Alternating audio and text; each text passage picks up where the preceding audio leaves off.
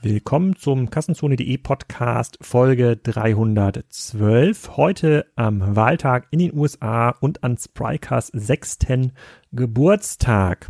Wir begrüßen Piran von Koro Drogerie, einem sehr spannenden Geschäftsmodell zum Thema Lebensmittelhandel online. Der wurde auch schon bei OMR gefeatured, nicht im Podcast, aber in einem sehr langen Artikel, den verlinke ich auch in den Show Notes. Ich habe den Podcast zusammen aufgenommen mit meinem Online-Lebensmittelexperten Udo Kieslich. Der kann viel bessere Fragen stellen ähm, als ich und hat auch noch mehr Ahnung. Deswegen ist er mit dabei gewesen. Und äh, Pierre hat ein paar spannende Sachen verraten. Das Geschäft wächst sehr gut. Er verkauft Produkte, die ich gar nicht so gut kenne. Also ganz spannende Nischenprodukte unter seiner Eigenmarke. Er ist also kein Händler, sondern vertikal integriertes Geschäftsmodell. Und heute gibt es auch keinen Werbepartner, deswegen haben wir mal Zeit, nach links und rechts zu gucken in die Podcast-Welt. Und da würde ich euch einen Podcast empfehlen von Max Wittrock, dem My Müsli Gründer. Der macht einen neuen Podcast, der heißt Pizza Society. Ist gar nicht jetzt so ein Spezialpodcast zum Thema Handel und Digitalisierung und äh, Investitionen, sondern so Fragen ähm, zum Thema, wie schläft man eigentlich richtig oder wie wird man erfolgreiche DJ und Produzentin, wie funktioniert PR für Startups. Da fragt er sein Netzwerk aus, hat eine sehr ruhige, gelassene Art, sind ganz, ganz spannende Dinge drin, verlinke ich auch in den Show Notes, kann ich sehr empfehlen. Und dann bedanke ich mich nochmal bei den Leuten von der UMR, die haben nämlich jetzt ein Papier-UMR-Report zugeschickt, den Strategy Guide to E-Commerce, den habe ich hier schon mal beworben.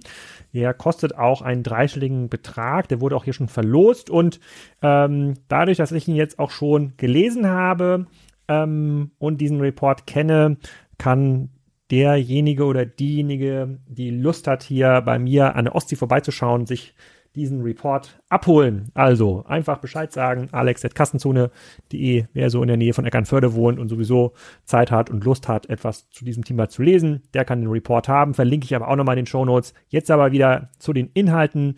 Piran von Koro Drogerie zusammen mit Udo Kieslich. Viel Spaß! Willkommen zum Kassenzone Podcast. Wieder eine Folge zum Thema Online-Drogeriemärkte. Da war ja die Folge mit Christoph Werner von äh, DM eine der erfolgreichsten Folgen ever. Und ähm, wir haben unsere Folge schon vorher auf ausgemacht. Äh, wir haben hier zu Gast heute in der Sendung äh, Piran von Coro. Coro drogerie.de äh, und ich werde begleitet von Udo, der vom Lebensmittel-Online-Markt auch wirklich Ahnung hat. Äh, ich bin hier quasi nur das, ähm, äh, das Medium, was die Bühne zur Verfügung äh, ähm, stellt. Äh, bevor hier Udo mit äh, seiner Frageorgie loslegt und seinem Bestellerlebnis, Piran, erzähl doch mal ganz kurz, was sie eigentlich macht und wer du bist. Ja, also ich bin Piran, einer der beiden Geschäftsführer, beziehungsweise wir sind inzwischen drei Geschäftsführer von Coro. Ich bin ähm, etwas später dazu gekommen. Äh, ursprünglich wurde Coro gegründet von Costa und Robert, da kommt der Name auch her. Und die beiden Jungs haben dieses Buch Kopfschläg Kapital vom Professor Günther Faltin gelesen, fanden das super spannend und haben angefangen, ähm, Wasch- und Reinigungsmittel ähm, online zu verkaufen. Über Amazon, über Ebay, über einen eigenen Online-Shop.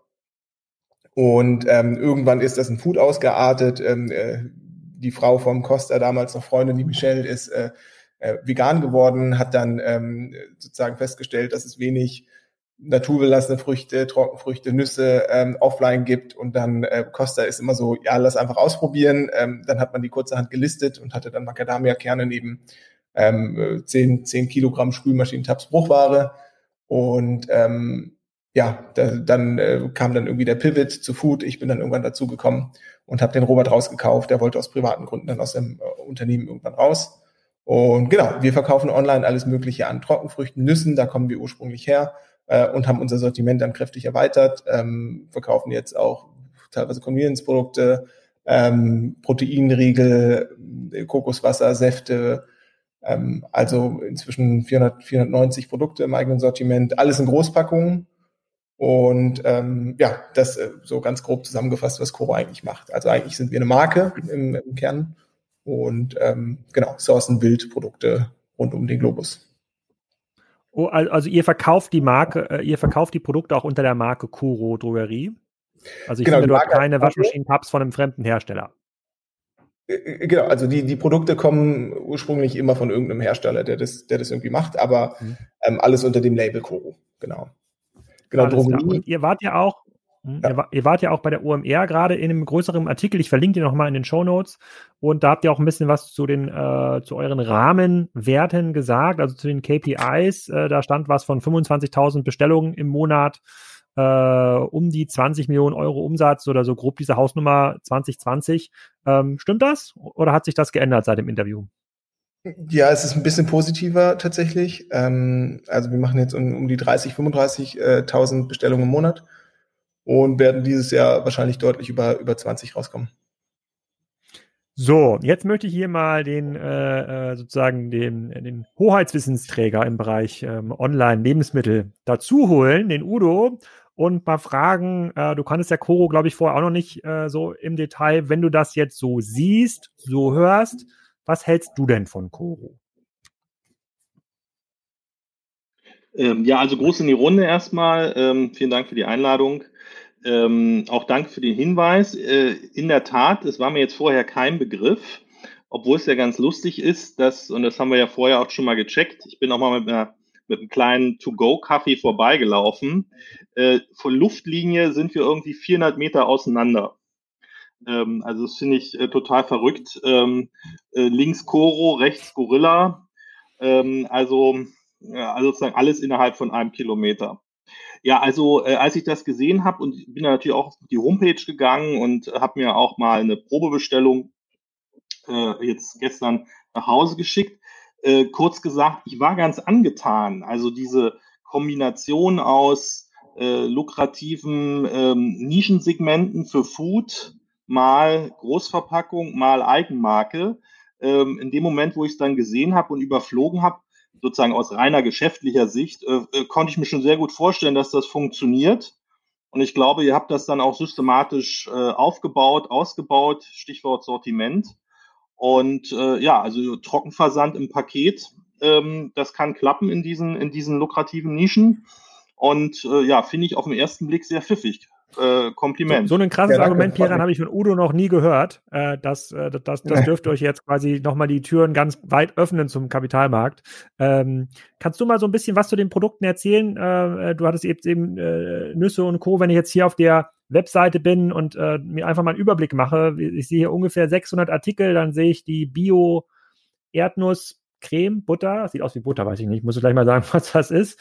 Gefriergetrocknete Erdbeerscheiben, 350 Gramm für 23 Euro. Äh, Erdnusskerne geröstet, ein Kilo, 5,50 Euro. Ähm, also schon ganz spannende Sortimente. Kannst du mal so ein bisschen was dazu erzählen, wo äh, äh, seid ihr da Preisführer, seid ihr dort Qualitätsführer? Warum kaufen die Leute eigentlich bei euch? Ja, ähm, also es ist ganz unterschiedlich. Wir haben Produkte, wo wir wirklich versuchen, preislich sehr, sehr attraktiv zu sein und ganz oben mitzuspielen. Und wir haben Produkte, die wir wirklich Produkt entwickeln, wo wir teilweise geschützte Rezepturen haben und wo wir dann natürlich auch mehr Marge nehmen beim Produkt. Ähm, das ist halt irgendwie so eine Mixstrategie ähm, über das gesamte Sortiment hinweg. Ähm, wir wissen, die Commodity-Produkte, so nennen wir die bei uns, also wir teilen das gedanklich auf in einmal Commodities, das sind irgendwie vergleichbare Produkte wie Bio-Kokosöl, was man auch in einem DM findet. Ähm, produktentwickelte Produkte, zum Beispiel, wir haben jetzt zwei neue Proteinriegel entwickelt, einmal Max und Moritz, so haben wir die quasi genannt und da ist quasi die Rezeptur geschützt und ganz einzigartig. Und ähm, bei diesen Produkten schauen wir, dass wir, ähm, wir machen immer so Tastings, bei uns heißt es dann Tasting, ähm, Tasting Tuesday oder Tasting Wednesday. Und ähm, wir schauen immer, wenn wir bei so einem Tasting, wir kriegen auch viele Produkte von Lieferanten, ähm, die, die Votes akkumulieren können, äh, also die Mehrheit der, der, der, der Taster akkumulieren können auf einzelne Produkte, versuchen wir uns dann auch irgendwie über Geschmack oder Qualität zu definieren und da quasi ähm, so ein bisschen das Sortiment zu erweitern mit einzigartigeren Produkten, die dann am Ende, äh, am Ende des Tages auch irgendwie die Rohmarge ein bisschen attraktiver gestalten. Aber ja, also rund um das ganze Sortiment ähm, sind viele alltägliche Produkte dabei. Wir kommen aus dem Segment irgendwie Veganer, ähm, Leute, die irgendwie ein bisschen was sparen wollen auch. Das ist sozusagen die Ursprungsidee von Coro, haben uns aber irgendwie relativ weit entwickelt und machen jetzt auch viele irgendwie eigenentwickelte Produkte. Also das teilt sich so ein bisschen so auf. Ich würde sagen, ungefähr 60, 65 Prozent des Sortiments sind irgendwo vergleichbare Produkte. Da zähle ich auch ein Bio-Erdnussmus beispielsweise dazu, was es auch in dem DM gibt. Vielleicht ein bisschen anders im Geschmack, aber mehr oder weniger ist es ein ähnliches Produkt. ähm, ähm, aber auch irgendwie eigenentwickelte Produkte, wie gesagt, die Proteinriegel oder die Dattel-Haselnusscreme, die bei uns der Topseller ist. Ähm, genau. Hm, abgefahren. Und die, ähm, der Wettbewerb online, sind das, äh, sind das ähnlich spezialisierte Shops? Sind das Großpackungen auf Amazon von, keine Ahnung, ich konnte jetzt ja auch fangen, anfangen mit Udo. Wir haben ja eine äh, extrem hohe Kompetenz äh, beim Thema äh, Marmelade, Apfelmus, Salz und Pfeffer. Wir konnten ja einfach jetzt auch unter Udo Alex Großpackung bei Amazon äh, einstellen. Ist das der Wettbewerb oder ist der Wettbewerb dann tatsächlich der äh, Bio-Vegan-Laden oder der um die Ecke? Also es kommt auch immer so ein bisschen auf die Käuferschaft an. Die Leute, die bei uns einkaufen, um ein bisschen was zu sparen, da ist natürlich äh, ein Anbieter, ein vertikalisierter Anbieter auf Amazon, der nur Kokosöl verkauft im großen Stil, natürlich direkter Wettbewerber. Und da versuchen wir dann auch konkurrenzfähig im Preis zu sein. Das, was Amazon so ein bisschen als Nachteil hat, ist, als Händler muss ich halt immer die, die Versandkosten auf den Produktpreis draufschlagen, weil das ist irgendwie in den Prime-Kosten irgendwie mit drin. Das muss ich quasi als eigener Online-Shop nicht machen. Da habe ich irgendwie eine Versandkostenpauschale von 4,90 und wenn mein Sortiment groß genug ist, dass es einen guten Warenkorb ergibt und wirklich ein sozusagen holistisches Einkaufserlebnis, dann macht es für die meisten dann auch Sinn, ähm, bei Koro einzukaufen, weil ich nicht nur ein Produkt, sondern Durchschnittswarenkorb ist bei uns, glaube ich, so 65 Euro, vier, fünf Produkte kaufe und dann prozentual die Versandkosten nicht mehr so ins Gewicht fallen. Mhm. Und, und dieser, ähm, äh, dieser Warenkorb-Mix oder quasi dieser Sortimentsmix, so wie er heute ist, du bist jetzt seit fünf Jahren, vier, fünf Jahren äh, ähm, dabei, ist der, ähm, war der schon immer so oder äh, erwartest du drei, vier, fünftausend Produkte in, in, in ein paar Jahren? Also ist das, war das schon immer so die grundsätzliche Idee von Coro, das so zu machen, was wir, so wie wir es heute sehen? Mm, also ich wusste von Anfang an, also vielleicht, ich habe, glaube ich, am Anfang gar nicht so viel zu meiner Person gesagt, also vielleicht sagen, um da ein bisschen auszuholen, ich habe eigentlich Mathematik äh, studiert, hatte, hatte mit ähm, Food nichts zu tun, ähm, fand aber Unternehmertum immer spannend und äh, war in der Zeit, wo ich ähm, viel Fitness gemacht habe, selber Koro-Kunde, weil die einer der ersten waren, die äh, Influencer-Marketing aktiv betrieben haben. Das heißt, die haben irgendwelchen Influencern Datteln geschickt, die haben das dann in die, Kam in die Kamera gehalten und ähm, so kam ich quasi auf die. Ich habe den Costa kontaktiert, wir sind in Kontakt gekommen. Ich habe gestartet als Werkstudent irgendwann und dann gab es die Gelegenheit, dass man ähm, dass Robert da raus wollte und ich habe dann quasi seine Anteile irgendwann übernommen. Das heißt, ich komme eigentlich aus, aus einer sehr, sehr starken Kundenperspektive und fand es immer cool, dass ich so einen Webshop habe, wo ich ähm, einfach ein gutes Gefühl habe, was, was, was so eine Preis-Leistung angeht. Was ich halt gar nicht mag, ist halt immer dieses Gutschein-Phishing. Ich muss dann durch die Web Webseiten gehen, gucken, wo, wo gibt es den günstigsten Preis, vergleichen und so weiter und so fort. Und ähm, genau, also Sortimentsgröße war ganz klar, das war von Anfang an wichtig, um eben äh, sich zu differenzieren gegenüber einem Amazon. Ähm, welche Produkte das sind, ich glaube, also gedanklich machen wir das so, also vielleicht so ein bisschen, was ich bei Coro verantworte, ist einmal, also ich springe jetzt so ein bisschen, äh, ist einmal irgendwie ähm, der Einkauf, Tech, ähm, also sprich alles, was man auf der Website sieht, so ein bisschen Frontend-Design, Frontend-Development und ähm, Marketing. Und ich glaube, also wir gucken uns immer an, je weiter wir vom Sortiment uns entfernen, wenn man es als Matrix irgendwie betrachtet, desto spannender muss eigentlich das Margengefüge sein, dass wir da reingehen. Und ich kann mir schon sehr gut vorstellen, dass wir in ein, zwei, drei Jahren auch bei einem Sortiment von 2.000, 3.000 Produkten landen. Definitiv. Vielleicht, Alex, vielleicht eine Frage äh, von meiner Seite. Ähm, diese, diese Formel, die ich da vorhin genannt habe, ähm, Eigenmarke mal Großverpackung mal interessantes Nischenprodukt, sage ich mal. War das von, für euch oder für dich von Anfang an so klar? Oder hat sich das dann eher so im Lauf der Zeit entwickelt, dass ihr gemerkt habt, Mensch, äh, wir können auch ein Kilogramm Zimtstangen verkaufen. Das ist ja jetzt auf den ersten Blick oder fünf Kilogramm Reis das ist ja jetzt auf den ersten Blick vielleicht ungewöhnlich.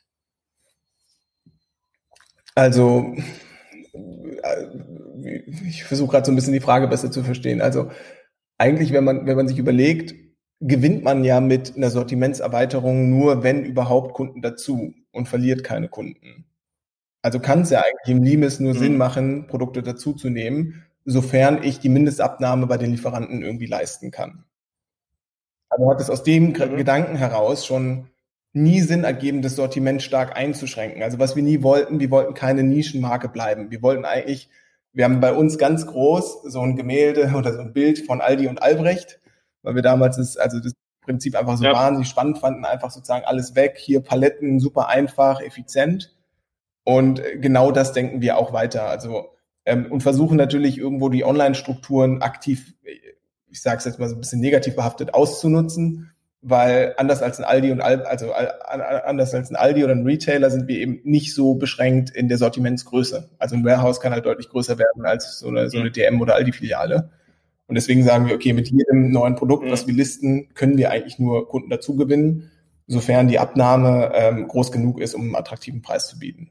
Und deswegen haben wir als Nee, ich, ich, ich, ich, wollte so ein bisschen auf diese Idee der Großverpackung hinaus. So. Das ist ja vielleicht ja. jetzt nicht ganz gängig im B2C-Bereich. Äh, ich finde es ganz pfiffig, aber ist natürlich viel gefühlt auf den ersten Blick so eine etwas höhere Hürde, fünf Kilo Reis zu verkaufen, Stichwort B2C, oder ein Kilo Zimtstangen oder bei mir steht jetzt hier unterm Tisch ein Kilogramm getrocknete Apfelringe, ja, als sagen wir mal 250 Gramm.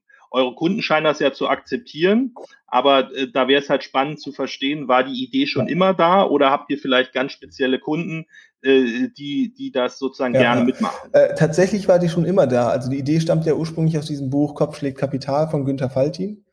Ähm, und der beschreibt eben, wie man mit sehr starker vertikaler Integration und äh, also die Middleman irgendwie ausschaltet, aus dem Ursprung sourced und am besten ähm, direkt an den Endkunden verkauft. Und das kann eigentlich nur funktionieren, wenn man eine maximale Flexibilität in der Verpackungsgröße und Art mitbringt. Das heißt, wir sagen, das ist Produkt mhm. wichtig, die Produktsicherheit, Haltbarkeit und so weiter und so fort. Und jetzt Beispiel irgendwie, wir haben so Schokodragés zum Beispiel, ähm, die machen wir in der Fabrik in Holland. Die ja. verkaufen wiederum an einen Distributor in Holland.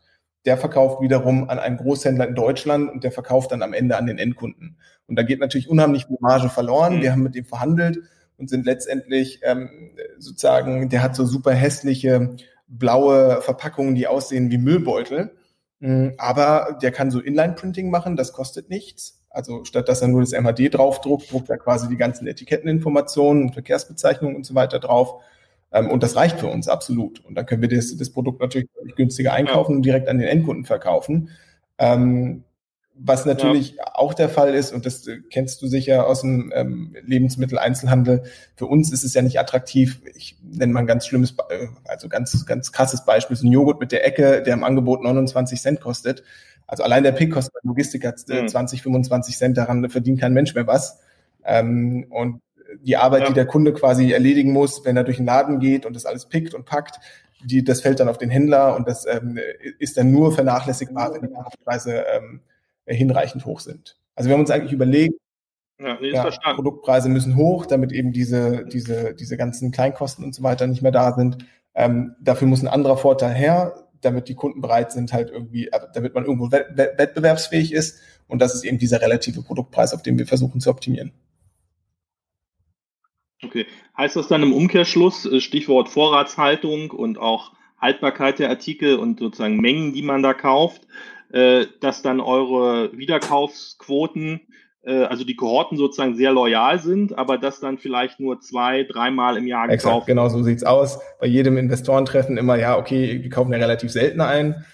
Ähm, aber die sind ja. loyal, also 40, 40 bis 45 Prozent der Kunden kaufen wieder ein und die Rate steigt über Zeit mit steigendem Sortiment und äh, sozusagen zunehmender Zeit. Und ja, aber die, die Frequenz ist eben nicht so hoch. Mhm. Ähm, du hast ja gerade sozusagen Kunden schon mal angesprochen. Das fand ich einen ganz spannenden Punkt.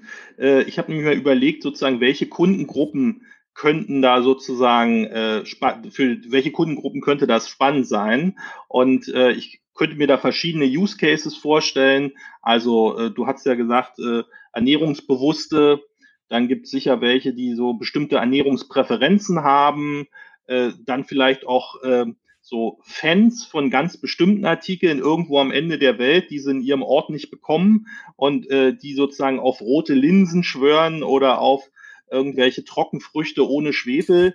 Ähm, wie, wie würdest du da, da eure Kundengruppen beschreiben oder zerfällt das Bild äh, sozusagen in verschiedene Teilmengen? Also es gibt tatsächlich verschiedene Teilmengen. Wir haben da mal so ein paar um Umfragen gemacht. Wir haben ähm, WGs, Studenten, die für ihre WG einkaufen. Wir haben Mütter, die für ihre Familie einkaufen.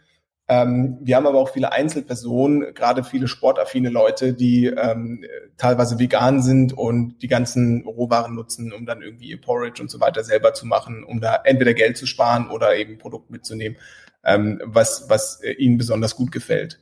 Ähm, wir kommen quasi ursprünglich, haben wir sehr viel Werbung gemacht mit vielen Fitness-Influencern und ähm, mit Leuten auf Social Media. Deswegen kommen wir eigentlich ursprünglich ähm, aus einer relativ, also kommt unser Kunde aus einer eher jüngeren Zielgruppe. Ähm, aber teilweise haben sie es dann auch den Eltern weiterempfohlen, teilweise ist dann unsere Sichtbarkeit gestiegen und wir haben dann sozusagen über transaktionale Keywords dann auch Kunden gewonnen. Also es ist relativ durchwachsen. Wir haben immer noch einen Peak zwischen den 20 bis 30-Jährigen und dann geht es so ein bisschen runter zwischen mhm. 30 und 40 ähm, oder bis 45 sogar und zwischen 45 und 60, 65 gibt es immer noch so einen kleinen Hugel. Nicht den gleichen Peak wie zwischen 20 und 30, aber so, also da haben wir sagen, wenn man das integral darunter nimmt, ist es vielleicht genauso viel wie zwischen den 30, äh, 20 und 30-Jährigen. Mhm, okay, danke. Kannst du, ähm, äh, mein, Bild, mein Bild ist ausgefallen, falls ihr euch wundern solltet, aber ich sitze noch vorm Rechner. ihr seht jetzt so einen leeren Stuhl. Äh, kannst du ein bisschen, äh, kannst du ein bisschen was zu den Kanälen erzählen, über die ihr Kunden gewinnt? Äh, da vielleicht auch nochmal ganz kurz zurück in die OMR-Story. Dort habt ihr ja stark ähm, die Karte Influencer äh, äh, gespielt, die am Anfang so ein bisschen ernährungsaffin äh, waren. Äh, ich weiß nicht, ob das immer noch funktioniert, aber 20 Millionen Umsatz oder mehr kommen ja nicht von ganz alleine und da müssen ja auch ein paar Neukunden dabei sein. Also ich kann mir gut vorstellen, dass die Kunden loyal sind, kommen wir vielleicht gleich nochmal dazu. Aber wie findet ihr eigentlich eure Kunden?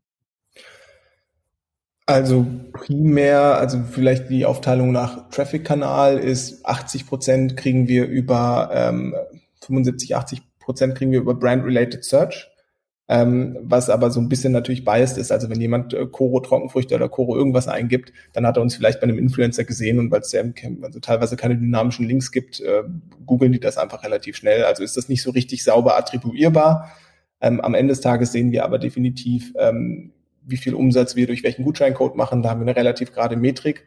Und ähm, Influencer ist immer noch unser fast einziger Marketingkanal, den wir aktiv betreiben. Also 90 Prozent unserer Marketing-Spendings ist aktuell ungefähr 90.000, 92.000 Euro im Monat ähm, gehen direkt in Influencer, in direkte Partnerschaften. Wir haben da eine, die das Vollzeit macht bei uns. Ähm, und ähm, da versuchen wir auch aktiv irgendwie die Marke Koro zu spielen. Also wir unterscheiden uns so ein bisschen dadurch, dass wir eben nicht so hochmargige Produkte haben, sondern eigentlich ticken von der DNA wie ein Aldi, wie ein Lidl. Also in der Regel hoffentlich relevant sein sollten in der Empfehlung und ähm, versuchen dadurch ein bisschen bessere Preise zu kriegen am Ende des Tages. Und ähm, jeder Influencer kriegt dann einen Gutscheincode. Darüber attribuieren wir das Ganze und ähm, selbst wenn das nicht 100 Prozent sozusagen, ähm, also 100 Prozent der Leute diesen Gutscheincode einlösen, ist mir nur wichtig, die Partner untereinander vergleichen zu können. Also die Metrik muss irgendwie untereinander dicht sein und das funktioniert sehr gut. Wir machen ein bisschen Retargeting über Criteo. Ähm, Paid, also hier Facebook, Instagram, äh, testen wir so ein bisschen sehr auch.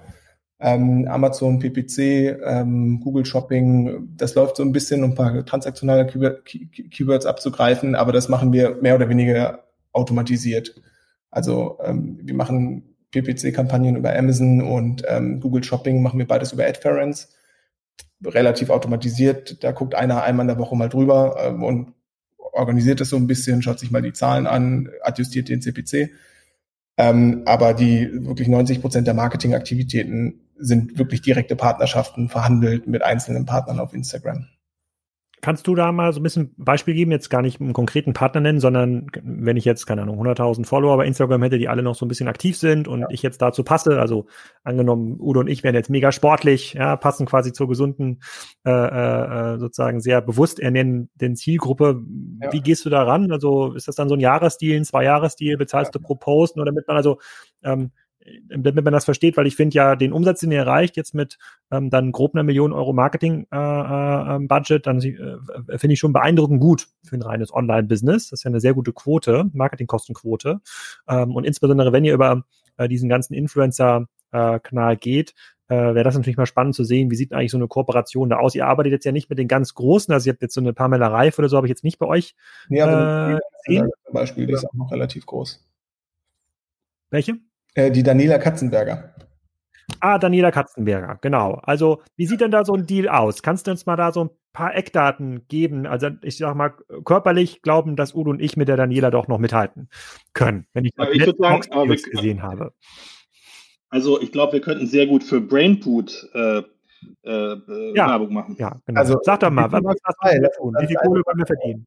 Ähm, nee, wir machen tatsächlich auch viel Podcast-Werbung. Also Podcast-Werbung war super, super erfolgreich bei uns, muss ich sagen. Also jeder, der noch nicht Podcast-Werbung gemacht hat, bitte den Alex anschreiben und definitiv Podcast-Werbung machen. Das äh, funktioniert tatsächlich, also bei uns sehr gut.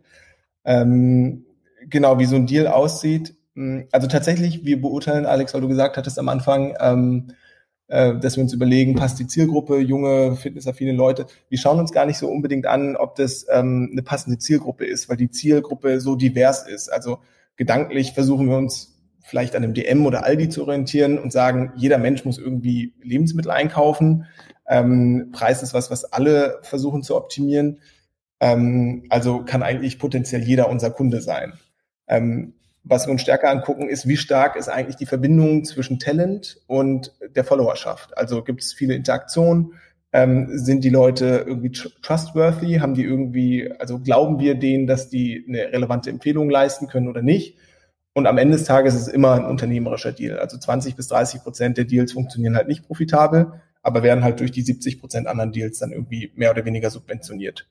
Ähm, wie so ein Deal aussieht, also das ist schwierig zu sagen. Wir haben halt diese weichen Faktoren wie äh, Interaktionsrate und so weiter und auch sozusagen die Leistung, die man definiert. Aber ein ganz, ganz beispielhafter Deal, 100.000 Follower, ähm, ähm, wäre zum Beispiel Weekly Stories und ein Post, also 0 bis ein Post. Posts machen wir selten für in dem Fall zwischen, ganz grobe Range, zwischen 300 und 850 Euro im Monat.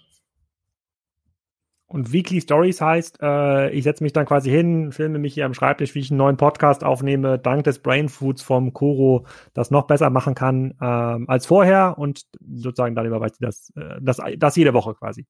Genau, genau. Wöchentlich mindestens eine Story. Ähm, wie man das einbindet, da also greifen wir nicht ein. Das lassen wir sozusagen in der redaktionellen äh, Freiheit unserer Partner.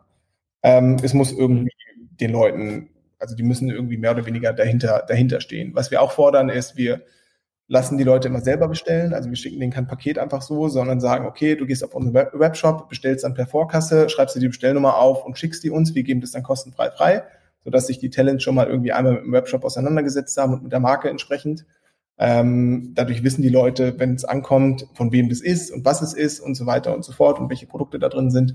Ähm, und dadurch, dass wir so ein breites Sortiment haben, haben die auch wenig Probleme, tatsächlich explizit äh, auch vielfältig Produkte einzubinden. Weekly Stories ist vielleicht für ein einzelnes Nischenprodukt viel an Werbeleistung, aber wenn man da irgendwie 480 Produkte hat, äh, dann hat man einmal die Hafermilch von Coro, dann hat man einmal irgendwie die Cornflakes, dann hat man die gefriergetrockneten Erdbeerchips, dann hat man Saft. Äh, also da, da gibt es eigentlich sehr, sehr vielfältige äh, Einbindungsmöglichkeiten.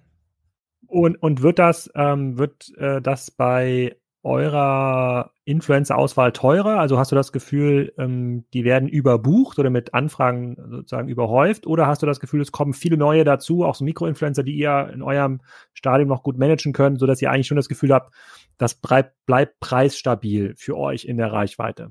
Mhm. Also was wir gemerkt haben, wenn ich jetzt die Preise vergleiche mit den Preisen, äh, die wir hatten, als ich äh, bei Coro angefangen habe, äh, das, das sind Welten. Also sind wirklich Welten dazwischen. Da hat man für jemanden mit 100.000 Abonnenten Warenpaket geschickt, vielleicht noch 50 oder 100 Euro Fixbetrag und hat so drei bis fünf Posts plus irgendwie weekly mindestens mal zwei Stories bekommen. Das waren A, Werbeleistungen und B, also sozusagen Beträge, die sozusagen super, also ich ärgere mich und das habe ich auch im OMR-Artikel gesagt, dass ich, dass ich damals oder dass wir als Coro damals nicht aggressiver investiert haben, das nicht stärker gesehen haben und da nicht gesagt haben, hey, da müssen wir jetzt einfach, ich meine, da sind ja Weltmarken entstanden, wie so ein Daniel Wellington oder so, die sind halt nur aus Instagram entstanden, weil sie die Arbitrage quasi ausgenutzt haben, ähm, um wirklich eine weltweite Marke zu erschaffen. Und das haben wir eben schon gemacht, relativ stark, aber aus der jetzigen Sicht eben nicht aggressiv genug. Der Markt so wie wir den aktuell wahrnehmen, ist relativ stabil. Also es gibt dann einige Influencer, die kriegen dann sozusagen mal ein bisschen mehr, aber dann sind die wieder doch nicht so gut gebucht, also ein bisschen weniger. Ähm, wir haben in der Regel keine Mindestlaufzeit, außer das Talent möchte es unbedingt haben und wir kriegen es nicht wegverhandelt. Dann machen wir auch mal eine Mindestlaufzeit von eigentlich nicht mehr als sechs Monaten. Ähm, aber ich finde, so Mindestlaufzeiten sind immer ja ein bisschen blöd, weil wenn Talent wächst, dann denk, also dann macht es dem keinen Spaß, weil weil es dann sozusagen eigentlich zu günstig seine Leistung verkauft und äh, wenn es halt nicht wächst und das für uns nicht gut funktioniert, dann sind wir halt unzufrieden, weil weil die Leistung nicht stimmt, ähm, beziehungsweise die Conversion schlecht ist und deswegen versuchen wir das zumindest sozusagen äh, nicht ganz so zu limitieren. Wir haben ja bei Customs immer die sozusagen zentralen drei Fragen, woher kommen die Kunden, wie loyal sind die, was verdient man mit denen? Und ähm, beziehungsweise verdient man denen ist die zweite Frage. Bei den, woher kommen die Kunden, habe ich verstanden. Also das scheint ja gut zu, das scheint ja sehr gut zu funktionieren, beziehungsweise habt ihr eure Nische gefunden, wo man wahrscheinlich auch nochmal die nächsten 20 bis 50 Millionen Euro Umsatz wachsen, Wachstum herholen äh, ähm, kann. Ähm, bei dem, was verdient man mit dem? Kannst du da mal ein bisschen Einblicke geben, wenn ihr so einen äh, wenn ihr so einen Neukunden über so eine Influencer-Kampagne holt und da jetzt mal die, die Kundengewinnungskosten ranhängt, ist der mit so einem 65 Euro Warenkorb in der ersten Bestellung schon profitabel für euch oder seid ihr darauf angewiesen, dass er ein zweites, drittes Mal wiederkommt? Nee, der ist tatsächlich, also wenn man sozusagen die, die Zahlen äh, komplett in einen Topf schmeißt und äh, das einmal ausrechnet, ist der profitabel. Also wir haben aktuell CACs von 10, 15 Euro. Ähm, und ein Customer Lifetime Value von über alle Kunden gerechnet 150 Euro im Schnitt und eine Retention von 40 Prozent. Ähm, Männer, Frauen ungefähr relativ ähnlich, ein bisschen mehr Frauen, also 54, 55 Prozent Frauen, der Rest Männer. Mm, und so ein ja, Durchschnittswarenkorb von 65 Euro. Also profitabel ist es in der ersten Bestellung. Und diese Retention, wie berechnet ihr die? Wiederbestellung innerhalb von zwölf Monaten oder was ist da der, das ist, was ist da die äh, Quote? Also genau, also tatsächlich die Retention ist jetzt ähm, der Anteil der Kunden, der, die mindestens zweimal bestellt haben oder öfter. Ah, okay, das heißt, die Retention könnte sogar noch steigen in den älteren Kohorten, weil ihr seid ja noch gar nicht so alt. Ja. Okay. Gut, also da hätte ich zum Beispiel, hätte ich jetzt gesagt, dass die Kunden noch ein bisschen teuer sind, weil das sind ja schon so Verbrauchsprodukte. Wenn man da die Kichererbsen aufgegessen hat, dann und sich jetzt fragt, wo kriege ich neue Kichererbsen, dann ja. müssten die ja eigentlich wieder genau. bestellen. Genau. Wo kauft denn so ein, das finde ich interessant, wo kauft denn dann so ein Kunde der nicht wieder bei euch kauft, wo kauft er denn das nächste Mal ein? Genau, also das ist eben tatsächlich, Alex, ein Punkt, den wir uns auch aktuell fragen. Also die Retention hätten wir, also wir hätten die Retention höher erwartet, als sie aktuell ist. Und wir versuchen so ein bisschen raus. Ja, hätte ich auch. Ähm, und es ist auch ein Thema, mit dem sich quasi äh, Florian bei uns beschäftigt. Der ist neu in die Geschäftsführung gekommen. Äh, seit Dezember ist er dabei.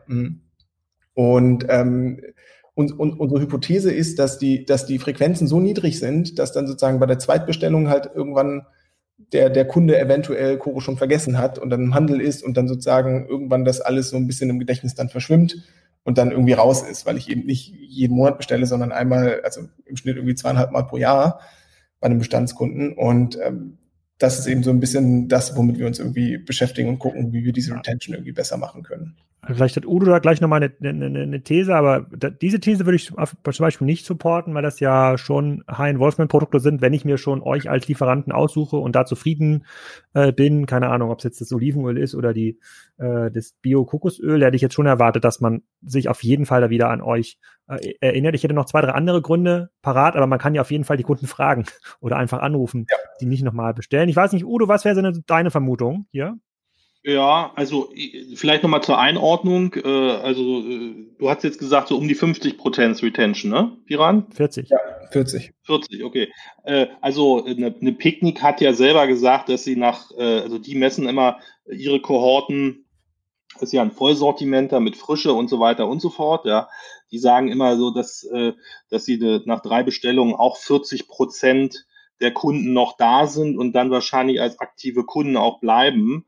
Ähm, ich hatte ja vorhin schon mal gesagt, dadurch, dass in der Regel ja Großverpackungen verkauft werden, äh, wenn das jetzt nicht ein B2B-Kunde ist oder der irgendwie zehn Kinder zu Hause hat, ja, äh, ich brauche natürlich ein halbes Jahr, bis ich da die zehn Kilo Basmati oder äh, die, weiß ich nicht, ein Kilo Zimtstange oder was es da noch alles gibt, Pistazienmus, Kokosöl, bis ich das verkonsumiert habe. Und das macht natürlich den Kunden so ein bisschen anfällig, äh, A, dass er euch vergisst, das hat er ja schon, das hast du ja schon gesagt, B, äh, dass, ja, dass seine Präferenzen sich ändern. Und man darf ja auch nicht vergessen, dass, glaube ich, ein paar Basics, muss man fairerweise sagen, aus dem Sortiment. Die gibt's ja auch bei Alnatura, bei DM, Rossmann und so weiter, sodass die Wechselkosten wieder von online zu stationär, jetzt da mal wieder eine Tüte rote Linsen zu kaufen, äh, die sind ja gar nicht so hoch. Und deswegen muss ich sagen, äh, ist das jetzt, glaube ich, ein ganz guter Wert. Und äh, es gibt, glaube ich, auch äh, also da, das ist jetzt irgendwie nicht, dass man, dass man äh, überrascht mich jetzt nicht die Werte. Ja. ja und, ja. und, äh, und, und was mit äh, Subscription? Ich hatte gestern bei LinkedIn wieder einen ganz erfolgreichen Post, als ich, äh, mal, als ich den Bestellscreen des Hakle.online äh, Abos dis habe diskutieren lassen. Da kann man sich jetzt Klopapier im Abo liefern lassen. Das ist ja gerade zu diesen schweren Zeiten ein ganz wertvoller äh, Service. Habt ihr damit experimentiert, Piran? Ja, ja. Ähm, ja, also ich habe da eine relativ äh, klare Meinung zu Subscription. Ich, ich sehe gerade witzigerweise den Post von Udo äh, mit der mit der riesen Reispackung hier. ähm, ja, ganz lustigerweise, ich ähm, genau, sehe gerade, dass der Pip irgendwie markiert wurde. Bin auch größer Pip Klöckner-Fan, muss ich ehrlich gesagt zugeben. Also wirklich äh, toller Typ, weiß ich hier aus den irgendwie Podcasts und habe hab, hab ihn damals, damals auch zu SEO-Themen irgendwie angeschrieben. Das war vor zweieinhalb, drei Jahren ungefähr noch.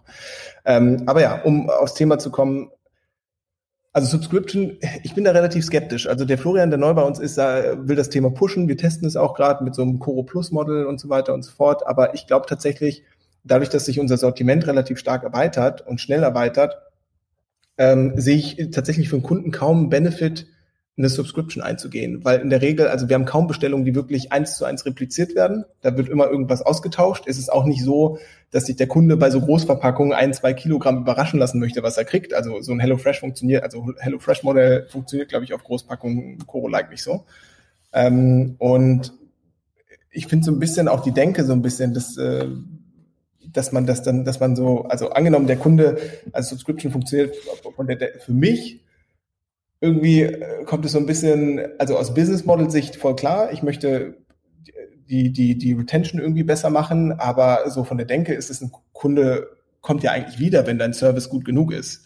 Das heißt, eigentlich muss das Sortiment größer sein und die Preis-Leistung muss bei den Commodities, bei denen er vielleicht äh, relativ schnell mal zu DM oder Alnatura wechseln würde, die muss halt noch stärker sein. Also müssen wir noch stärker vertikalisieren, mhm. noch besser die Lieferketten ähm, äh, kontrollieren können und versuchen, rote Linsen vielleicht 25, 30 Prozent günstiger anzubieten ähm, und dann aber eben in einem 2-Kilo-Sack und nicht in 500 oder 250 Gramm in, in einem DM. Und Subscription ist so eher, der Kunde geht weg, dann nehme ich ein Lasso, versuche den irgendwie einzufangen und dann auch nicht loszulassen. Und das fühlt sich irgendwie, finde ich, nicht so, nicht so gut an und ich sehe tatsächlich auch den Zweck nicht so unbedingt. Also warum sollte ich mir eins zu eins dieselbe Bestellung, die ich bei Koro getätigt habe, nochmal drei Monate später, später tätigen. Keines der Daten, die wir haben, gibt wieder, dass die, dass die Bestellungen so eins zu eins repliziert werden, sondern da wird halt immer was ausgetauscht. Und dann denke ich mir, ja gut, wenn ich dann entweder in meinen Account gehe und dann ein Produkt tausche, da kann ich auch direkt einfach bestellen. Da kann ich einfach direkt neu die Bestellung machen. Dann habe ich sozusagen als Kunde auch keinen großen Benefit, dass ich da eine Subscription habe oder nicht. Plus, man muss auch sagen, so Abos sind nicht ganz unkomplex ich weiß, so Shopsysteme und so weiter ja. definitiv ab, aber angenommen, Produkt ist out of stock, so, dann musst du den benachrichtigen, dann kriegt er das irgendwie nicht mit, dann ist die User Experience scheiße, weil der irgendwie ein Produkt dann nicht kriegt, was er unbedingt braucht, auf was er gezählt hat. Also so richtig überzeugt bin ich von dem Abo-Modell noch nicht, auch wenn ich immer verstehe, dass es aus Investorensicht immer super spannend ist, da irgendwie äh, dadurch mehr Retention reinzukriegen. Recurring also muss, muss, muss ich auch sagen, also äh, würde mich jetzt auch nicht überzeugen als Idee.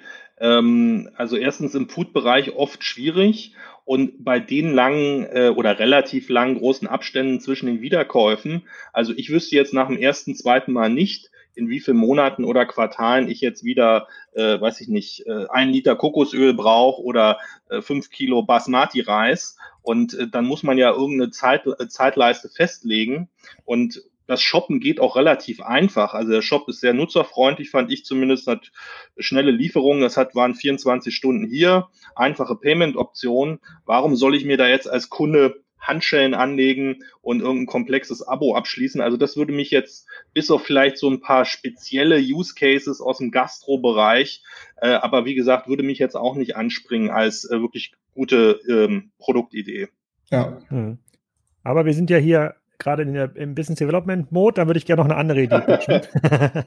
und zwar, wenn ich jetzt, ich habe jetzt mal, ich klicke hier parallel immer rum in eurem Shop. Jetzt habe ich mal auf Superfoods geklickt. Äh, das, äh, äh das springt also total ins Auge gesprungen. Da muss ich sagen, da, da kenne ich das meiste gar nicht. Da ist Bio-Gerstengraspulver, Bio-Mackerpulver, Bio-Hagebuttenpulver. Hagebutte kenne ich noch, nicht als Pulver. Äh, Blütenpollen, Spirulina-Pulver Das blaue, ne? Wir schicken ja, blaue Paket und so. zwar mit Superfoods.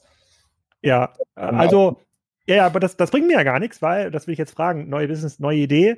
Ähm, würde es sich lohnen, ob es jetzt auf der Webseite stattfindet oder in der Instagram-Gruppe, sozusagen diese Customer Journey umzudrehen und zu sagen, guck mal, hier sind die fünf Stories, euer Influencer, was ihr mit dem Biogerstengrad-Pulver gerade, keine Ahnung, was man damit macht, backen, was verdünnen. Ähm, oh, äh, das kann man damit machen. Äh, so, so da diese Effekte hat das auf deinen Körper, höhere Reinheit, 20 Prozent mehr, mehr Energie, quasi diese um das Produkt herum sowas aufbauen oder siehst du das gar nicht bei euch? Du meinst als Subscription oder, oder einfach so?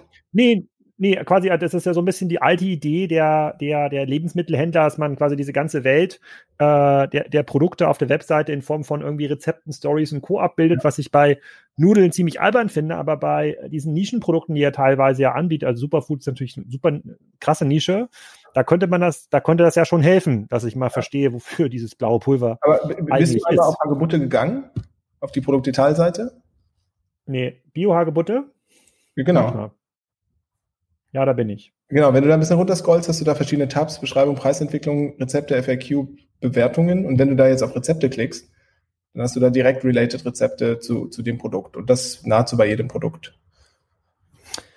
Ah, okay, das ist so in der Customer, äh, in der User Journey ist das quasi drin. Also ich hätte es quasi, und drehte das manchmal auch um, also versuchte quasi über diese Rezepte oder über sozusagen so sieht deine Woche mit Superfood aus, das umzudrehen, dass die Leute dann über diese Stories zum Produkt kommen? Ähm, ja, machen wir ab und zu. Ähm, wir haben auch einen separaten Account dafür. Koro Kocht heißt der. Ein Instagram-Account. Ähm, aber also auf der Website, was wir da machen, ist, wir haben eine aktive Rezepte-Community, die halt für Reichweite, weil ich meine, unser Shop hat ja auch eine gewisse Reichweite, Rezepte schreiben. Das sind ungefähr 20, 25, 30 Leute. Ähm, das heißt ungefähr 15 bis 50 Rezepte. Es schwankt relativ stark, die wir ähm, äh, in der Woche kriegen. Und ähm, die werden sozusagen, je nachdem, welche Produkte bei diesen Rezepten hinterlegt äh, sind, automatisch auf den Produktdetailseiten dieser, dieser Produkte hinterlegt. Ähm, mhm. Wir machen das auch so ein bisschen auf Instagram, aber unsere Hypothese ist auch so ein bisschen, also jemand, der 500 Gramm Hagebuttenpulver kauft, der weiß ganz, ganz genau, was Hagebuttenpulver macht und was es ist. Und ähm, mhm. sagen, wir sehen nicht unsere Aufgabe, dass wir ähm, educaten müssen auf Instagram, was das dann, ähm, was, okay. was diesem Hagebuttenpulver macht. Das kann man kurz eingeben bei Google, da gibt es ja unendlich viele Einträge und da kann ich mich dann quasi belesen. Und in der Regel, also kennen sich die Kunden extrem gut mit den Produkten auf, wenn sie, äh, aus, wenn sie bereit sind, da ein, zwei Kilo von dem Zeug einzukaufen. Okay, ich bin jetzt gerade bei Spirulina-Pulver, da sehe ich die Rezepte, muss ich mal durchklicken, habe immer noch nicht genau verstanden, was es da macht. Ihr habt aber auch diesen, äh, äh, dieses Tab Preisentwicklung. Das heißt, äh, dieses Pulver gab es bei euch schon zu verschiedenen Preisen. Da bewegen wir uns bei der 50 Gramm Packung im Januar 2019 40 Euro, äh, dann irgendwann mal äh, ein Jahr später 50 Euro. Gerade bewegen wir uns in, in der Mitte. Das ist der Angebotspreis bei euch im ähm, Shop oder, oder wie ist das? Genau, das ist der Angebotspreis bei uns im Shop. Der Preis pro Kilo. Woher, kommt diese, woher kommen diese Preissprünge zustande? Ähm, es gibt viele Gründe. Also ähm, was wir, also das Controlling ist bei uns so ein bisschen, ich versuche mal, also ich versuche nicht zu weit auszuschweifen. Erkläre ich das am besten? Genau, also es, das Controlling ist bei uns so ein bisschen aufgebaut. Also wir versuchen bei uns bei keinem Produkt händisch die Preise festzulegen. Es gibt einen Einkaufspreis und es gibt ähm, den besten, günstigsten Verkaufspreis, das Produkt, mit dem wir uns messen wollen. Und ähm, was wir machen ist, wir ähm, haben eine Mindestmarge, die wir erfüllen müssen bei jedem Produkt. Die, liegt aktuell bei so rund 40 Prozent.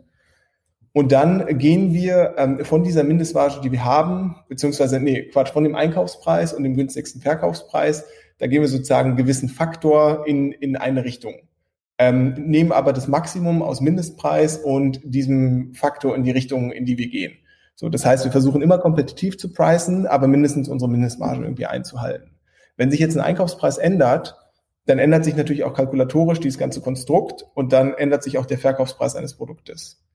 So ist es quasi. Vielleicht, vielleicht, eine kleine Rückfrage. Äh, also bei, bei Vollsortimentern, bei klassischen Supermarktartikeln, die sind ja zum Teil sehr preissensitiv, ja, also sowas wie Milch, Banane, äh, Butter oder Nutella ähm, wenn man da mit einem Price-Tracker arbeitet und guckt, wo man steht, relativ zum Wettbewerb, auch zum Online-Wettbewerb, das macht ja vollkommen Sinn, äh, um sich da zu vergleichen. ist das bei euren äh, Teilsortimenten in euren äh, Märkten, ist das auch so ein, ähm, so ein ausgeprägter Preiswettbewerb oder ist das jetzt sozusagen, ähm, ja, ist das auch nötig, dass ihr da sozusagen vollautomatisch das so äh, schnell anpassen müsst. Das, das hätte ich jetzt nicht auf den ersten Blick gedacht. Ja, also wir, wir machen das so ein bisschen, also von der Preisstrategie machen wir das eher wie DM als wie ein Rossmann. Wir haben keine Streichpreise, wir haben keine irgendwie Angebote oder so, sondern wir wollen eigentlich den Preis möglichst stabil halten, uns aber sehr stark ja. an der Konkurrenz orientieren. Wir haben auch keinen Automat. Hier bin ich Mensch, hier kaufe ich ein. Ja, ja genau. Also hier bin ich ein Mensch, hier kaufe ich ein. Also wir sind auch großer DM-Fan, das muss man einfach sagen. Ähm, preislich sind die einfach hammerhart. Du gehst in den Laden, fühlst dich irgendwie, ist alles super schön gemacht und die Preise sind immer auf Aldi-Niveau. Also wenn ich Alnatura mit DM mit Aldi vergleiche, ist es fast immer der gleiche Preis, plus minus fünf Cent vielleicht. Und das finden wir einfach, also da ist der deutsche Einzelhandel, wir sind ja auch in Frankreich und Italien relativ stark, super, super hart. Da hat man viel mehr Flexibilität, aber Deutschland, also Einzelhandel und Pricing, ich, ich glaube, Udo, die muss ich das ja nicht sagen, ähm, ist das wirklich irgendwie sehr, sehr konkurrenzstark. Aber was, genau, was wir, was wir ähm, was wir machen, wir haben keinen automatischen, ähm, äh, kein automatisches Pricing-Tool. Ähm, also sprich, äh, wir haben ein automatisches Tool, was es trackt und Empfehlungen abgibt, aber die müssen wir händisch dann importieren ins System. Ähm, mhm. Wir wollen auch nicht, dass wenn zum Beispiel irgendeiner eine Aktion hat, weil er MAD-reduzierte Ware hat, dass wir dann irgendwie mitpreisen. Das wollen wir nicht. Ähm, aber wenn einer dann langfristig irgendwie günstiger ist, dann wird er über unser Konkurrenzmonitoring erkannt. Das ist ein relativ einfacher Scraper, der die ähm, Preise aus den DOM-Strukturen und so weiter nimmt und dann vergleicht und ähm, dann Empfehlungen abgibt. Und vereinzelt können wir das auch noch ändern, aber wir versuchen möglichst oft eher den Algorithmus zu ändern und zu verstehen, warum der irgendwie was angibt, was wir nicht mitziehen können, anstatt da mhm. irgendwie auszumachen. Okay. Ja, spannend. Hm, es gibt, es gibt sogar Bio-Cold Group Brew Kaffee. Ich dachte, das, ich dachte, Cold Brew Kaffee wäre einfach anders zubereiteter Kaffee, den man einen Tag lang im Kühlschrank stehen lässt. Ja, aber da muss ich mal, da, da sehe ich mal, äh, muss ich noch mal bei euch in die Rezeptdatenbank gucken. Ich sehe, wahrscheinlich lacht, lacht jetzt die Hälfte der Podcast-Hörer, weil ich mich jetzt hier bei Spirulina äh, nicht mit Ruhm bekleckert habe. Äh, aber da muss ich noch mal in die Superfoods-Schulung äh, Schulung gehen. Äh, aber aber Alex, ein, ein guter, einen guten Hinweis. Äh, dieses Mal hast du ja Glück, du wohnst im Liefergebiet. Also sprich, äh, das Paket ja. kann zu dir nach Hause auf den Bauernhof geschickt werden, äh, im Gegensatz ja. zu den ganzen anderen Food-Konzepten. Ich werde heute Abend mal, äh, haben wir auch äh, äh, Besuch, natürlich alles im Rahmen der Corona-Regeln, äh, nur ein Haushalt zu Besuch, äh, werde ich mir mal äh, da was zusammenklicken und das dann mal bestellen. Und jetzt hat man ein bisschen Zeit, hier am Wochenende was zu kochen. Vor allem diese Farben sprechen mich sehr an. Dieses Größe finde ich eigentlich, das finde ich sehr, sehr schön, sehr schön gemacht. Bleiben ja, wir mal ganz kurz, äh, kurz ganz kurz nochmal. Wenn ich dazu noch kurz was sagen darf. Ähm, da haben wir uns tatsächlich am Anfang des Jahres an, an den ganzen amerikanischen Playern orientiert. Es gibt ja diese ganzen hier Dollar Shave Club und Harry's und mhm. die Amerikaner sind einfach so unheimlich stark darin, coole Produktfotos zu machen, die, also hier in Deutschland ist es meistens mit irgendwie Freistellern und so weiter und die sind da einfach so, so viel kreativer und da haben wir alle Produkte einmal neu geshootet und das hat unsere Conversion einfach durch die Decke gehen lassen. Das war sozusagen, ich glaube, das beste Investment, was wir tatsächlich auf Content-Seite gemacht haben, neue Produktfotos zu machen. Also wir hatten, kleiner Einschub, wir hatten äh, vor Jahren, haben wir irgendwann mal äh, so Frischfleisch, so Spezialitäten, ja, Wild, äh, eingeführt und haben extra einen Food-Fotograf äh, dazu geholt, ähm, so mit äh, entsprechender Steinplatte und Holz und rechts oben noch ein Stück Rosmarin, ja, haben dann sozusagen Mutfotos von frischem Fleisch gemacht und äh, kann also die Erfahrung äh, auch bestätigen. Wobei das natürlich bei, bei euren Produkten oder bei Beauty-Produkten noch viel krasser ausschlägt. Ja. Hm. Aber, aber was, was heißt neue Fotos? Also ich gehe jetzt mal hier auf, äh, auf die Bio-Erdnuss, ja, da sehe ich quasi das, äh, da sehe ich das, das sieht auf so einem kleinen rosa Podest, ja, dann ein Löffel, wo dann die Erdnussbutter wahrscheinlich ist das ja, äh, runterläuft, bis in die Rückseite, eine Person, sieht auch tatsächlich aus wie von so einem amerikanischen Instagram-Story, äh, die dann so ein bisschen in dieser Butter läufelt. Also das habt ihr dann quasi für jedes Produkt machen lassen, so wie das ja, jetzt bei der ja. Bio-Erdnussbutter ist. Abgefahren. Genau, genau. Okay.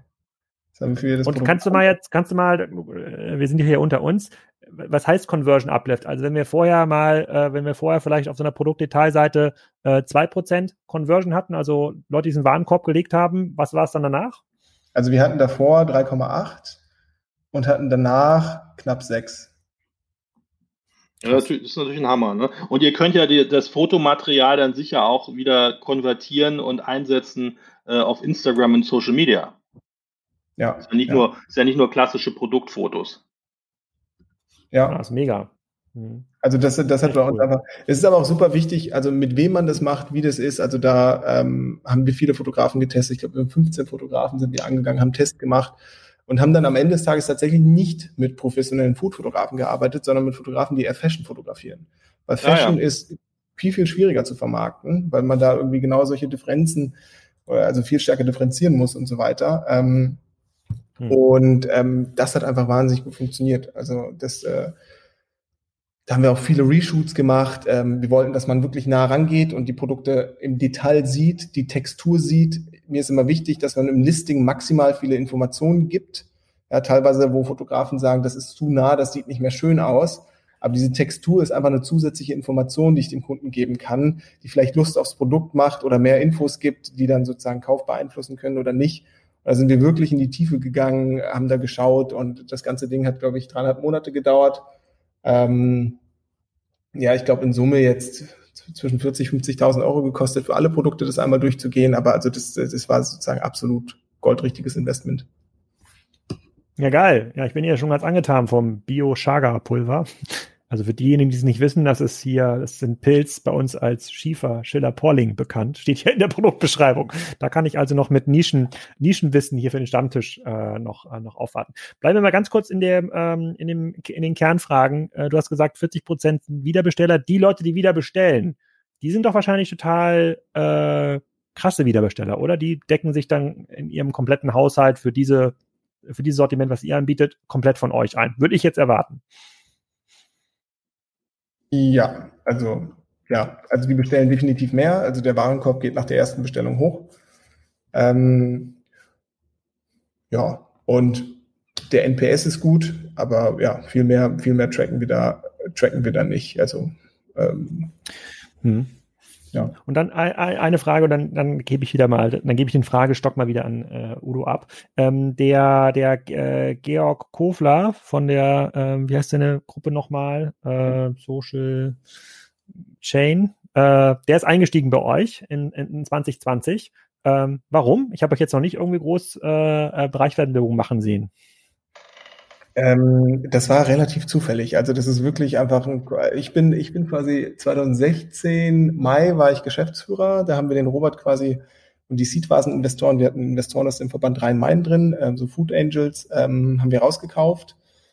Und dann hatten wir relativ harten Sommer, ähm, haben sehr, sehr knapp kalkuliert und äh, sind dann auf Investorensuche gegangen, haben mit Leuten gesprochen und so weiter. Und da sah das Coro auch noch ganz anders aus. Also Sortiment waren so 80 Produkte ungefähr, wenn nicht sogar ein bisschen weniger und ähm, sind dann eigentlich über eine Stelle, äh, da ging es um Betten und Bettzubehör, ähm, die haben nach Geschäftsführern gesucht, sind dann ähm, an hier den Vanya Sören Oberhof damals reingekommen, der jetzt eben Vorstandschef von der Soul Chain ist und dachten, boah, das können wir eigentlich ganz gut abbilden, weil E-Commerce-Prozesse können wir, Marketing können wir, ähm, das können wir doch einfach abbilden. Ja, und dann können wir uns irgendwie ein bisschen was dazu verdienen. Und dann ähm, ist witzigerweise, haben wir das Pitch Deck noch einfach weitergeleitet von uns, einfach falls es interessant werden könnte. Und die Dame, die das bekommen hat, die wusste nicht, wem, also wem ordnet sie das zu, weil sie Teilzeit für ähm, ähm, die Soul Chain gearbeitet hat, damals auch Glow Media und teilweise eben für die Wow Group, für die Manja. Und dann ist das eben irgendwie bei dem Finanzchef, bei der Michael Börnecke gelandet der hat mich angerufen am nächsten Tag, hat gesagt, wir müssen uns treffen, haben uns getroffen, haben gesprochen und also was man sagen muss, also die, sowohl der Georg Kofler als auch irgendwie alle Akteure rund um die Soul Chain sind wahnsinnig unternehmerisch, ähm, haben ein bisschen gesprochen, nach zwei Wochen hatten wir ein Closing und ähm, nach sechs Wochen war das Geld auf dem Konto.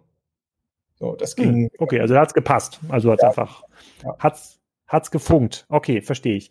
Äh, okay, ich gebe erstmal den Fragen. Ich habe noch einige Fragen ja. hier. Wir haben noch ein bisschen Zeit äh, äh, und äh, ich, mit 20 Minuten, 20 Minuten haben wir noch hier. Alles klar. Ähm, aber ich gebe erstmal an Udo nochmal ab. Ein bisschen Zeit und ein bisschen Strom. Ähm, ich würde mal den Themenkreis, äh, Alex, wenn das okay ist für dich, äh, Amazon äh, mal beleuchten. Ihr vertreibt ja, verkauft ja Artikel auch auf Amazon.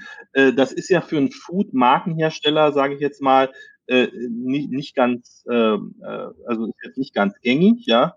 Da würde ich mal zwei, drei Fragen an dich äh, richten. Und zwar die erste Frage war, ähm, äh, sozusagen seit wann ihr bei Amazon seid. Äh, auf den ersten Blick sah das jetzt aus wie ein Vendor-Account.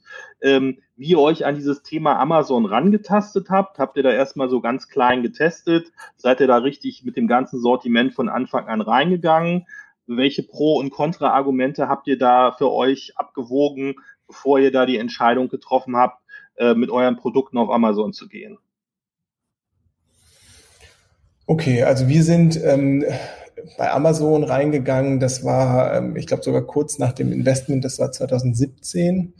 Ähm, davor hatten wir das einfach nicht auf dem Schirm und da waren mhm. wir operativ nicht richtig drin und was auch immer. Und dann dachten wir aber, Amazon ist irgendwie wichtig ähm, und dachten, das ist ein super Neukundenakquise-Kanal, weil ich weiß nicht, wie viel waren das? 40 Prozent der Deutschen starten ihre Produktsuche auf Amazon. Mhm. Ich weiß nicht, ob das auf den Foodbereich zutrifft, wahrscheinlich nicht ganz so viel, aber ja. trotzdem sehr stark ähm, warum nicht mitnehmen? Also wäre ja töricht, da irgendwie nicht gelistet zu sein. Und dann äh, haben wir geguckt, wer kennt sich damit aus. Äh, dann habe ich sozusagen ein paar Leute aus dem Netzwerk gehabt, die hier ähm, kleine FBA-Brands hatten und so weiter und so fort. Und dann haben wir uns mit denen ausgetauscht und haben dann direkt auch das ganze Produktsortiment drüber gezogen. Ähm, von der Strategie her, also ich sehe absolut gar keinen Grund, nicht bei Amazon gelistet zu sein. Das macht mhm. für uns einfach nur Sinn. Ähm, wichtig ist so ein bisschen die Pricing-Strategie. Wir sind auf Amazon immer teurer als im eigenen Webshop, weil mhm. wir keinen Kundenabfluss nachher haben wollen, das ist klar. Ähm, und ähm, aber habt ihr da habt ihr da einen ja. Seller-Account oder einen Vendor-Account? Wir haben einen Seller-Account, sonst ah, okay, die Preise okay. ja nicht kontrollieren. Genau, okay, okay. Gut. Und ähm, ähm, ja, macht Sinn. Und ähm, dann, das heißt, ihr, ihr seid da gelistet, aber der Versand erfolgt dann über euren äh, Fulfillment-Partner oder macht ihr das auch über Amazon?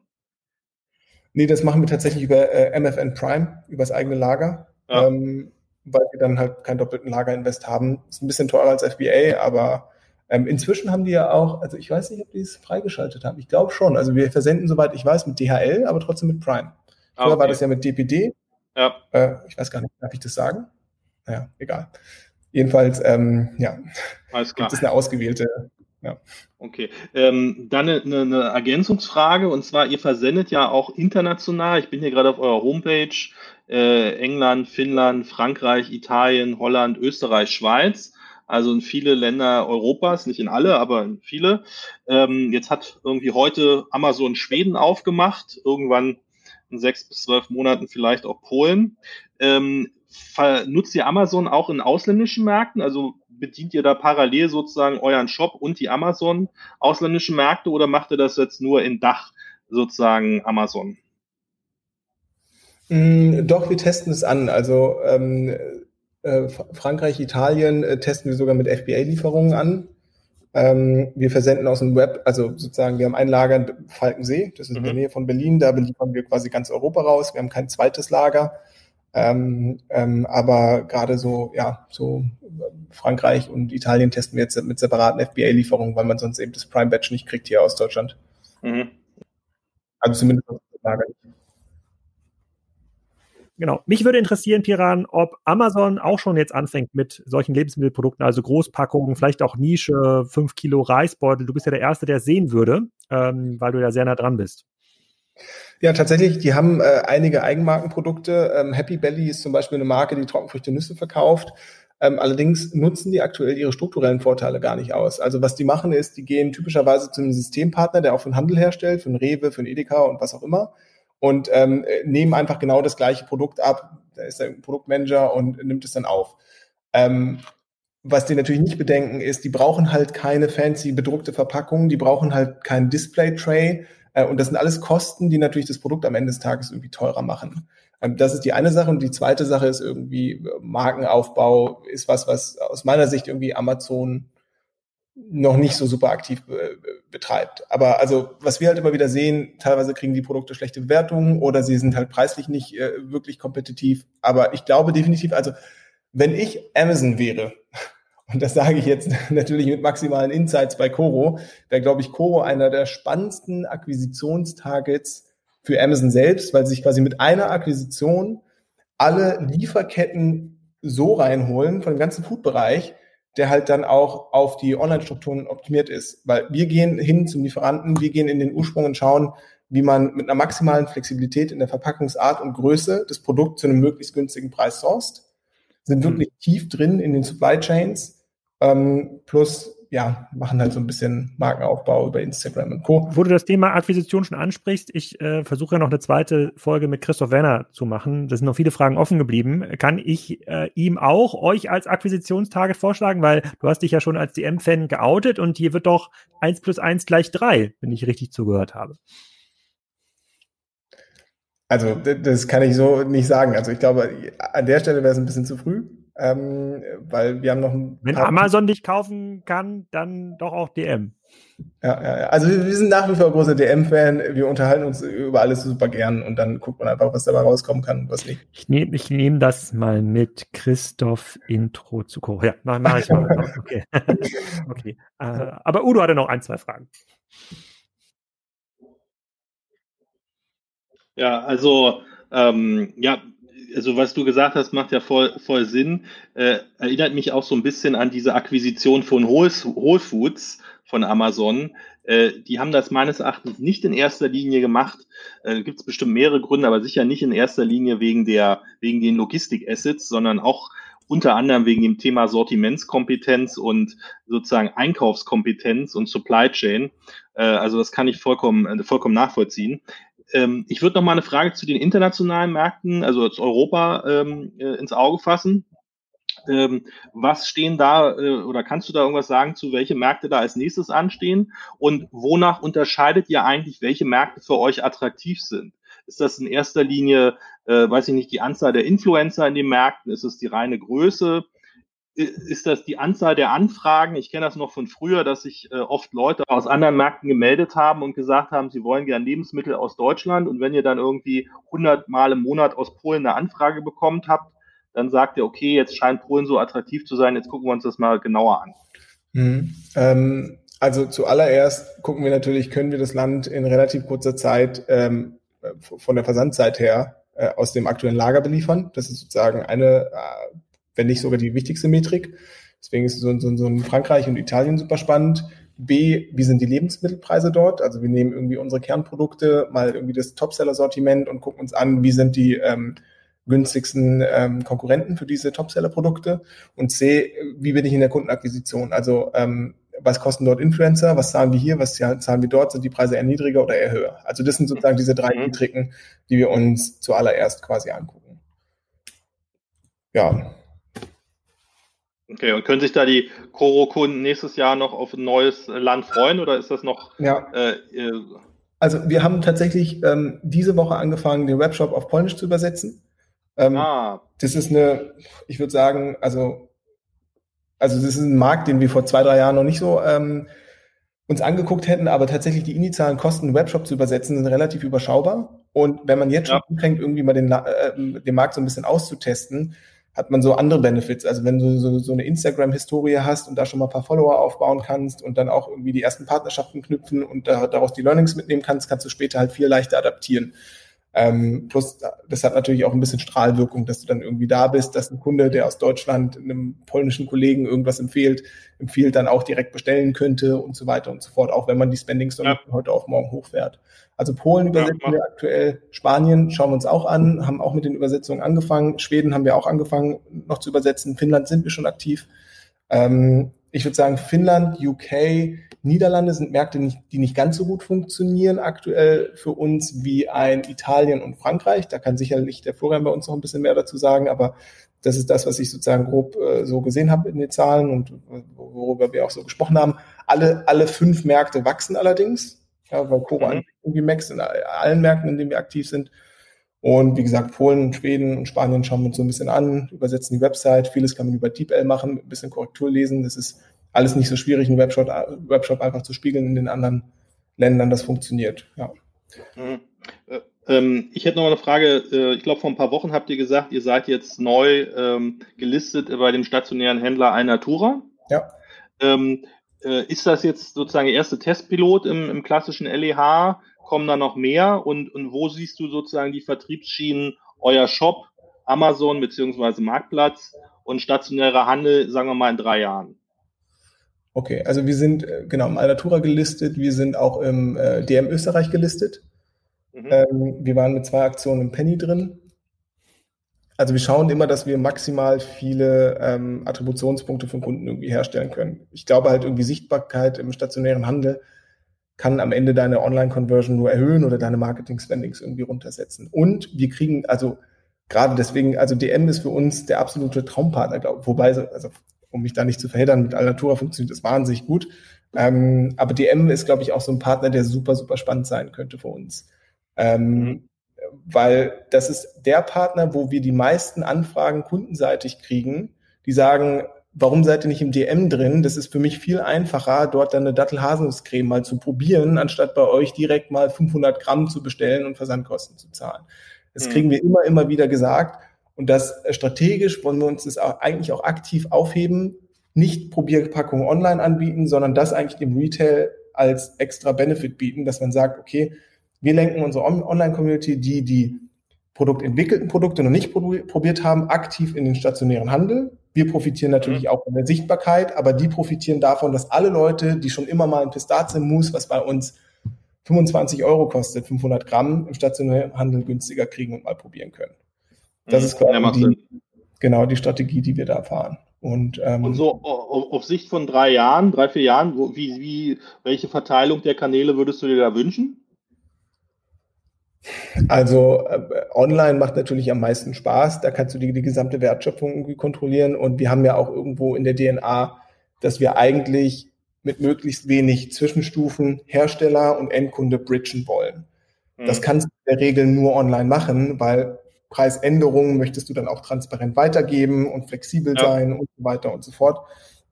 Deswegen, also Wunschvorstellung wäre immer noch online dominant, aber natürlich offline auch aufgebaut, auch irgendwie sichtbar in allen relevanten Einzelhändlern. Also definitiv Omnichannel. Was mhm. wir jetzt übrigens auch machen, ähm, ist, ähm, wir haben letzte Woche, vorletzte Woche Donnerstag, nee, letzte Woche Donnerstag die Koro Eis GmbH gegründet. Sehr gut.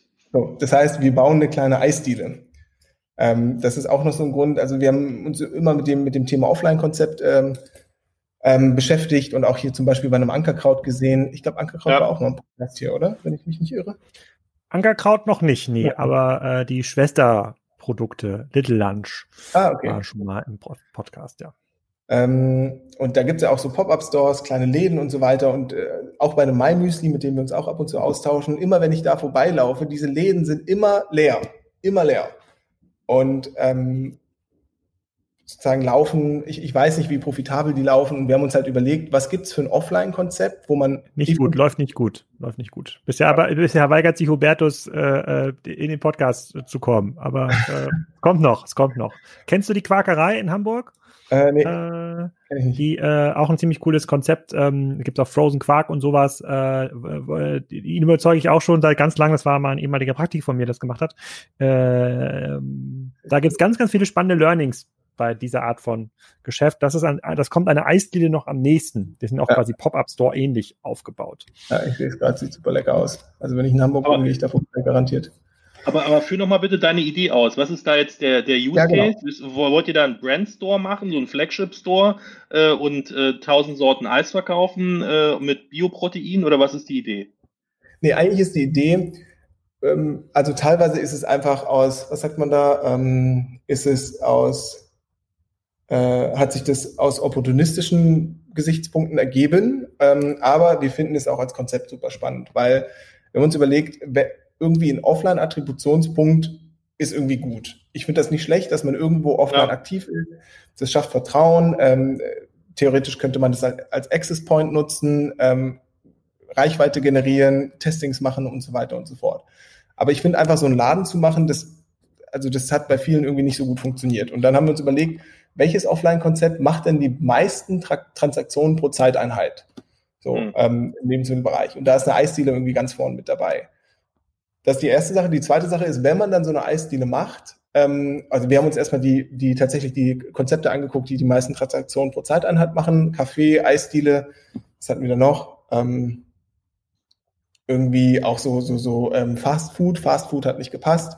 Ähm, ja. Kaffee äh, haben wir uns auch überlegt, aber bei Eisdiele hatten wir tatsächlich jemanden, ähm, eine Partnerin von uns, ähm, das ist die Hanna, die äh, auf Instagram viele Eisposts macht und so weiter und so fort und Eis empfiehlt und selber seit sechs Jahren Eis macht und sich super damit auskennt und die wollte seit Jahren eine eigene Eisdiele eröffnen.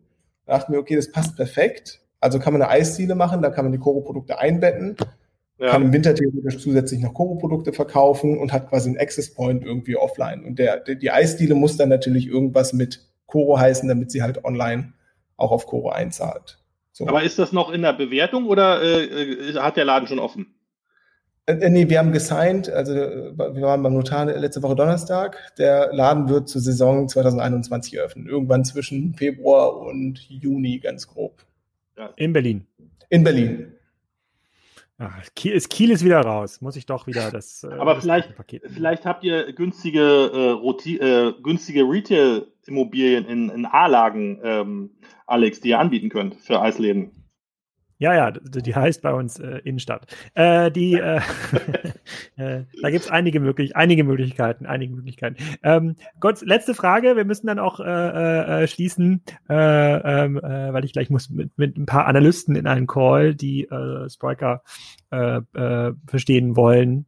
Ähm, was können die Kassenzone-Hörer für dich tun? Du hast jetzt hier eine, eine Stunde lang extrem viel preisgegeben, extrem cooles äh, Modell, sehr schlüssig, also äh, ist jetzt tatsächlich basiert auf den Valentin-Ideen. Äh, ich werde auf jeden Fall heute Abend mal eine Großpackung bestellen, muss aber erstmal verstehen, was diese Produkte eigentlich machen. Ähm, und was können wir denn für dich tun? Also wir Hörer. Puh, tatsächlich, also darauf bin ich nicht so vorbereitet. Also, wenn man Ideen hat, Feedback jederzeit sehr gern, wenn es super gute Leute gibt, gerade im Bereich Entwickler und Alex, die mich schon vor uns weggeschnappt hat, über die freuen wir uns auch sehr gerne. Ähm, und sonst, ähm, ja, mal ein DM, anru DM anrufen und fragen, warum es da keine Koro-Produkte gibt. Was, also das von DM wird mitgehört, da bin ich mir ganz sicher, dass das aufgenommen wird, dieser, äh, dieser Vorschlag. Äh, der ein oder andere Entwickler hört vielleicht auch mit. Ihr, wird, ihr macht ja wahrscheinlich jetzt auch mit Corona einen Remote äh, First äh, Ansatz, dass die Entwickler auch außerhalb von Berlin bei Kuro angestellt äh, werden können. Äh, die das Kilo Apfelringe, was Udo gerade in die Kamera gehalten hat, das bestelle ich mir im Nachgang auf jeden Fall mit. Das kommt mit in, äh, ähm, in, den, in den Warenkorb. Und dann freuen wir uns auf ein gemeinsames Eis in der Saison 2021. Wahrscheinlich auch dann noch mit Abstand. Mal schauen. Äh, in Berlin. Piran, ich bin äh, baff wie cool das Geschäftsmodell ist. Äh, ich hoffe, Udo hat es auch gefallen. Ich hoffe, den Hörern hat es gefallen, dass wir hier zu dritt sozusagen nicht ausquetschen, also, also zu zweit dich ausquetschen konnten, aber zu dritt im Podcast äh, sind. Und äh, ich wünsche ein erfolgreiches äh, Rest 2020 und ein cooles Weihnachtsgeschäft. Cool, danke Udo, danke Alex. Ja, gern, bleibt gesund und äh, freue mich auf die nächsten Podcasts. Ich hoffe, euch hat diese Ausgabe wieder gefallen und Udo darf auch in Zukunft wieder Gast sein, nicht nur in den Udo-Podcasts, die ja schon bekannt sind zum Thema Updates im Lebensmittel-Onlinehandel, sondern auch als Gastmoderator bei diesen Spezialthemen. In der nächsten Woche hört ihr den Podcast mit Rob Peters, CMO bei Teufel Lautsprecher. Die haben echt ein paar richtig coole Updates. Das ist eine der ganz wenigen Marken, die schon seit mehreren Jahren, seit fast 20 Jahren 100% auf Direktvertrieb setzen, also nie bei Mediamarkt gelistet waren, jetzt natürlich sehr stark online verkaufen. Da rede ich mit Ihnen darüber, was, Produkt, was für Produkte sind da besonders erfolgreich und wie geht die Reise weiter in der Plattformökonomie, also welche Rolle spielt Amazon. Hört ihr nächste Woche und äh, jetzt erstmal viel Spaß beim Stöbern auf Coro Drogerie.